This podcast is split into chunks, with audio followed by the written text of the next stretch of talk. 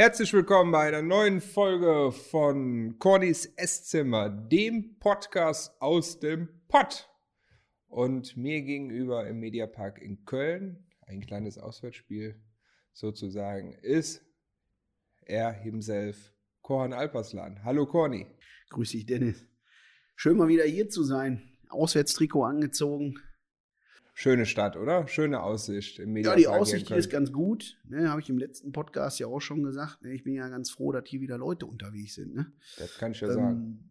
Das ist natürlich in dieser Zeit wieder eher selten und das sieht auch hier frivol treibend aus. Ich habe hier einen tollen Blick. So ein nettes Büröchen hier.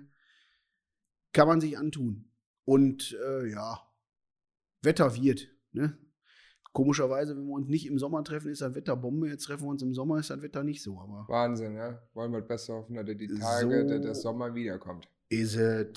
So, wir haben heute ein ganz spannendes Thema. Jo. Nämlich Zahntechnik und Zahnersatz. So, im Prinzip jetzt kommen wirklich die Zahntuner mit den großen Ersatzteilen um die Ecke. So. So, wo kaufst du die Sachen im Darknet? Oder wo, so, wo gibt es das her? Erzähl uns alles. Ausland, China, nein. Also, das sage ich von vornherein, das habe ich immer gesagt, das ist auch mein, äh, da stehe ich auch völlig hinter. Bei mir in der Praxis gibt es keinen Auslandszahnersatz. Also ich werde weder Zahnersatz aus China, Türkei, Usbekistan oder sonst wo bestellen. Das mache ich nicht. Oh, jetzt hier. Jetzt wird aber laut. Jetzt wird aber laut hier gerade, ja. Frivoles Treiben in Köln. Nein, ähm, das mache ich auf gar keinen Fall.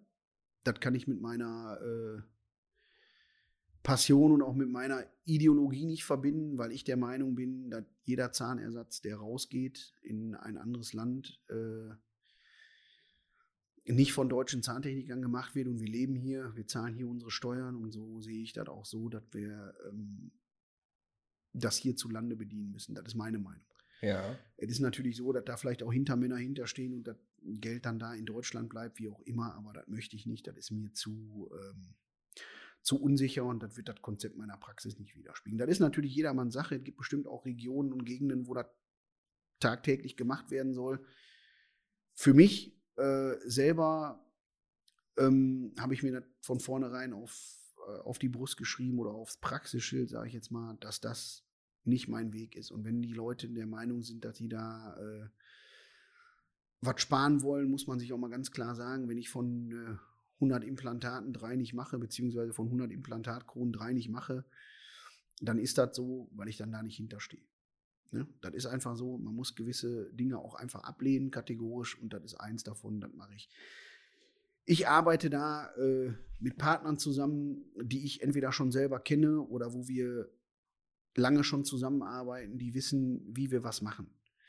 80 Prozent meiner prothetischen, so nennt man das ja, Prothetik ist der Überbegriff für Zahnersatzkunde, ja, ähm, ist Zahnersatz auf Implantaten. Dadurch, dass wir, ne, viele Leute, was macht ihr jetzt einen Podcast über Zahnersatz? Ja, liegt einfach daran, ich bin zwar Oralchirurg und ich operiere viel, wir machen viele Implantate, ja, wir machen über 1500 ambulante chirurgische Eingriffe in unserer Praxis. Da zählt ein Zahnziehen zu, da zählt eine Wurzelspitzenresektion zu, da zählt das Implantat zu und aber auch Dinge, die ich machen muss, um da hinterher Zahnersatz draufzubauen. Ähm, und da ich immer gesagt habe, meine Patienten müssen nicht von A nach B. Ich habe natürlich auch Patienten, die kommen für A und B gibt es in einer anderen Praxis, die sind überwiesen, ne, gibt ein stringentes äh, Rücküberweisungskonzept. Da habe ich mit dem Zahnersatz nichts zu tun. Das ist einfach so, das machen dann meine Kollegen, die dann meistens auch versiert sind. Da habe ich auch nichts mit äh, zu tun. Aber ich habe halt auch Patienten, die kriegen von A bis Z alles. Und da brauche ich Partner, und die habe ich halt. Der eine sitzt äh, direkt äh, in der Nähe von der Praxis. Das ist einfach so. Das ist servicetechnisch ganz, äh, ganz gut für meine Patienten, falls wir da was machen müssen. Dann habe ich einen Partner, der sitzt äh, ähm, in der Nähe von Bonn, in so einem kleinen Örtchen.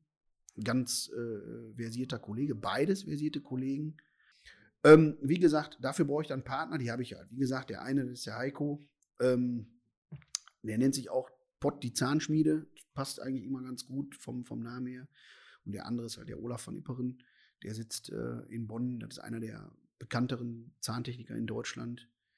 Ähm, obwohl beide da im High-End sind, kann ich nicht anders sagen, ist es so, dass ich auch mal den einen brauche, wenn wir irgendwie Patienten haben, wo der eine sagt, ja, nee, will ich nicht, dies, das. Ähm, da muss halt der andere hinhalten. Es gibt natürlich auch Patienten, die äh, äh, deswegen kommen, ne, für gewisse Dinge und dann sage ich denen auch ganz klar, wie wir das wo wie machen. Ich äh, persönlich brauche einen Profi da an meiner Seite, weil ich gewisse Dinge da nicht äh, realisieren kann. Ich bin, weiß jetzt nicht, ob sich da der ein oder andere jetzt schlecht fühlt, wenn ich das sage, als Zahnarzt oder was auch immer. Das ist ja ein Patientenpodcast. Ähm, es gibt viele Zahnärzte, die werben damit, dass sie ein eigenes Labor haben, Meisterlabor, wie auch immer. Ich bin der Meinung, dass ich das stringent trenne, hat für mich auf der einen Seite die Idee, weil ich Oralchirurg bin und nicht nur Zahnersatz mache. Ja. Ich habe zwar ein hohes Zahnersatzaufkommen, wahrscheinlich höher als viele andere Praxen, weil wir halt auch wirklich viel machen und viele große Sachen machen. Ne? Ganze Kiefer, Unter-, Oberkiefer zusammen, wie auch immer. Aber ich bin der Meinung, dass man in einem gewerblichen Labor etwas mehr Möglichkeiten hat, gewisse Dinge zu bedienen und ich das kritischer beäugen kann. Das ist mir persönlich ganz wichtig. Jetzt könnte der eine Zahntechniker sagen, ja, gut, dass das mal einer sagt. Der eine Zahnarzt könnte sagen, mein Praxislabor ist auch viel besser, was auch immer. Das hat Vor- und Nachteile. Ne? Ich habe einen Kollegen, der hat ein Praxislabor mit einem Supertechniker. Da kann man ganz klar sagen, das ist toll, ja, funktioniert auch gut. Ähm, aber ich für mich habe beschlossen, ich wollte nicht noch mehr Angestellte, noch mehr Räumlichkeiten, noch mehr drumherum. Ja. Kann ich verstehen. Und äh, ich glaube, dass die gewerblichen Labore einfach auch aufgrund der Manpower gewisse Dinge leisten können. Und ich kann jederzeit sagen, nö, das gefällt mir nicht, Farbe ist nicht gut, dann geht er zurück, habe ich nichts mit zu tun. Ich will meine Kompetenz in der Chirurgie, im Zahnersatz und im Bereich Ästhetik so behalten, dass das auch als Aushängeschild der Praxis geht. Und wenn irgendjemand zu mir kommt und sagt, oh, das haben sie toll gemacht, im Prinzip muss ich immer sagen, schütten Sie dem Zahntechniker die Hände, weil der Patient sieht ja nicht, was ich damit gemacht habe. Wichtig ist, dass dann derjenige, der die Arbeit bekommt, vernünftige Unterlagen kriegt. Ja, das soll gewährleistet sein. Und dass er so arbeiten kann, wie das passt, ohne dass ich da großartig reinreden kann. Und ne? da brauchst du halt Profis und ich bin da froh drüber, dass ich einen habe um die Ecke und dass ich einen habe, der vielleicht weiter weg ist. Ähm, und so müssen wir das halt auch darstellen. Für Patienten wichtig, dass es jegliche Möglichkeiten der Versorgung gibt. Nur weil wir Implantate setzen, heißt das noch lange nicht, dass wir immer Implantate brauchen. Ne? Das ist kein Allheilmittel, ne? das ist auch ja. kein Wundermittel. Mir ist das wichtig, dass im Endeffekt, dass ich den Patienten sagen kann, passen Sie auf, mit Ihren Zähnen kann ich arbeiten. Und die Einschätzung ist wichtig. Ne? Wie gut ist was? Ne? Viele Patienten kommen ja heute leider Gottes auch wegen Zweitmeinungen und ähnlichen Sachen. Es gibt aber auch viele Dinge, wo ich denen sagen muss, wissen Sie was, Ihr Vorbehandler, der hat gar nicht so Unrecht, das ist schon okay so. Ne? Da muss man auch mal ehrlich sein. Es ist jetzt nicht so, dass man ähm, da immer alles besser weiß und besser macht, wie auch immer.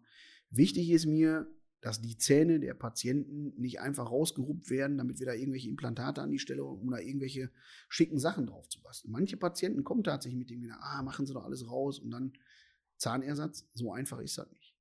Jeder kann froh sein, wenn er noch Zähne hat. Da sind wir auch bemüht, die so lange zu halten, wie es geht. Und wir werden immer Mittel und Lösungen finden, das zu besprechen. Zahnersatz heute ist in Deutschland qualitativ mit am höchsten angesiedelt auf der Welt. Okay. Ja, viele Leute schauen immer rüber nach Amerika und in die Schweiz oder so. Es gibt gewisse Techniken, sind tatsächlich deutsche Erfindungen und die kriegst du im Ausland auch nicht so gemacht. Ja, dadurch, dass ich Migrationshintergrund habe, kommen natürlich auch viele aus meinen Gefilden und sagen, hier habe ich ja machen lassen und so, gucken sich das mal an. Die können gewisse zahntechnischen Sachen, können die nicht. Das haben die Deutschen entweder dahin gebracht und dann machst du irgendwas nach und du weißt ja selber, ne, was nachgemacht ist, ist meistens nicht so gut wie das Original. Ja. Das Problem ist, viele Leute wollen das Original nicht bezahlen. Ne? Und dann steht man halt da.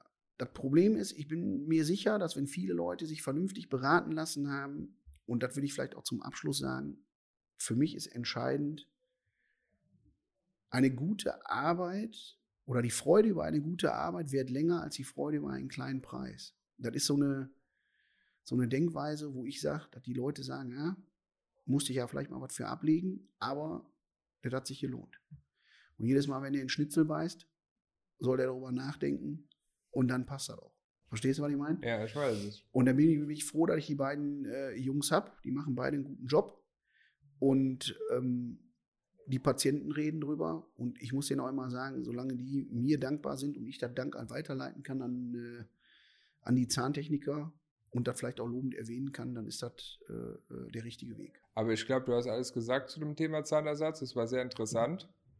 Ähm, ich glaube, so diese vertrauensvolle Teamarbeit mit dem Techniker ist sehr, sehr wichtig. Ja, ich finde, die, die du ja auch. Genau, die Patienten müssen das ja auch irgendwie mal begreifen. Ne? Die Leute kriegen Kostenvoranschlag. Ich sage denen immer, das ist nicht nur mein Geld. Ne? Gucken Sie auf den Kostenvoranschlag, da ist der Zahntechniker auch drauf, dass die das abwägen können. Das Problem ist, der Zahntechniker sei da hinter den Kulissen, der kriegt die Wertschätzung manchmal nicht so ganz mit. Ja. Ja, wir haben da natürlich ab und zu mal Termine mit Farbe und ähnlichem. Dann kriegen die das schon zu greifen. Und wenn die dann, dann auch mal den Zahntechniker sehen und wir arbeiten ja auch mit Fotos heutzutage und so weiter, ähm, das ist ein Handwerk und das ist ein individuelles Handwerk. Das ist genauso wie wenn äh, du zu Hause deinen Kamin irgendwie umrandet haben willst und holst einen Maler, der soll das mit irgendwelcher Spachteltechnik machen. Das ist ein Handwerk. Und genauso ist das bei Zähnen auch. Das ist auch ganz wichtig, da will ich noch zum Abschluss sagen. Jeder Zahn, der bei uns aus Keramik oder sonst wo gemacht wird, den gibt es nur einmal. Das ist Maßarbeit, das ist das eine. Und es gibt keine einfarbigen Zähne. Das ist immer das, was die Leute sagen. Die wollen weiße Zähne. Es gibt keine einfarbigen Zähne. Und viele Leute, wenn sie die dann im Mund haben, sagen die, boah, hätte ich ja nicht gedacht. Auf dem Modell sieht das ja immer anders aus. Genau. Man kann sowas erst im Gesicht sehen. Das ist ganz, ganz, ganz diffizil. Und die Jungs geben sich auch Mühe, dass das vernünftig wird. Und das soll ja der Natur möglichst am ähnlichsten sehen.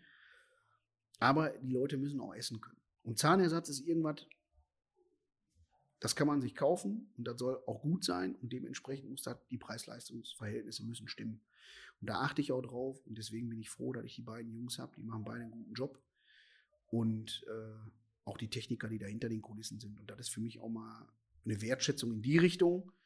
Umgekehrt genauso. Wir haben natürlich auch Diskussionen, aber das ist ein Teamwork und so muss das auch sein. Dafür kriegen die ihr Geld und ich meins und deswegen muss das passen. Und denke ich, das ist ein schöner Abschluss. Absolut. Das auch mal so zu sagen. War sehr interessant. Ich bedanke mich für die Folge. Jo, gerne. Und ich freue mich schon auf unsere nächste Podcast-Folge in zwei Wochen. Tschüss. Tschüss. Eine Produktion von Schick Studios.